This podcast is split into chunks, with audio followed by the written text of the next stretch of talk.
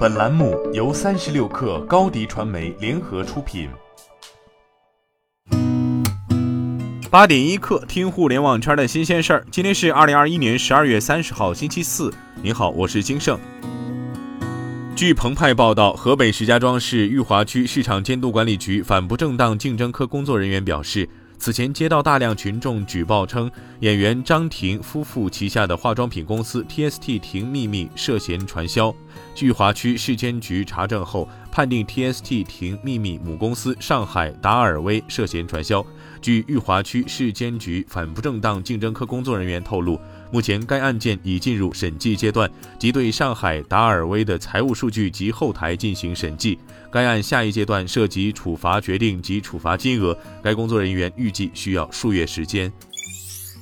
据财经网有消息称，汽车之家全公司范围内启动裁员，占整体比例的一到两成，当天谈当天走，离职全员有补偿，补偿方式有两种：N 加二、N 加一加一点八，包含年终奖补偿。还有自媒体称裁员规模比网传消息人数更多。记者从汽车之家人事处获得回应称，不存在大规模裁员，整体人员优化幅度不及百分之五，属于正常业务结构及年底考核人员优化。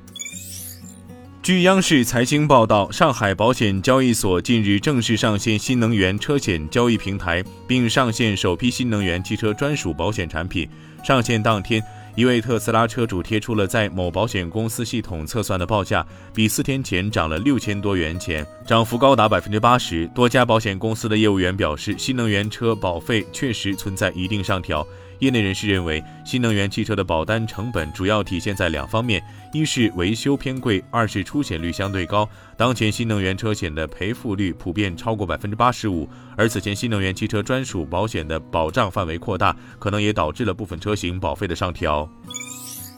据证券时报报道，从一些市场人士处了解到，白酒杀跌昨天引发情绪性恐慌，是由于白酒自身有三大利空传闻：一是有人建议在两会期间提案，参照香烟税率对茅台开征奢侈品消费税；二是市场传出消费税改革即将推出，同时还传出消费税改革会与茅台提价同步进行；三是招商白酒和鹏华酒两大酒指数基金分红。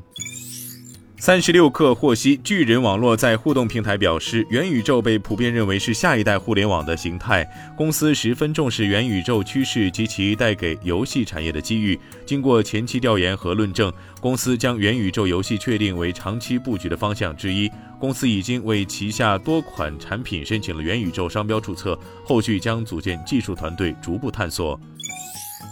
据财联社报道，韩国市场研究机构 SNE Research 发布的数据显示，今年一月至十一月，宁德时代仍保持了电动汽车电池市场的主导地位。宁德时代以百分之三十一点八的市占率稳居第一，比第二名的 LG 能源解决方案高出十个百分点。比亚迪以百分之九的市占率位列第四。SNE Research 指出，今年一月至十一月，中国企业引领了电动汽车电池市场的增长。与去年同期相比，宁德时代和比亚迪分别增长了百分之一百八十和百分之一百九十二。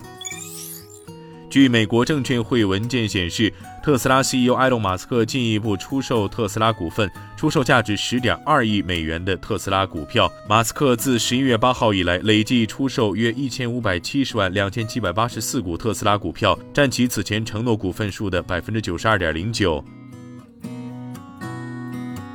今天咱们就先聊到这儿，我是金盛八点一刻，咱们明天见。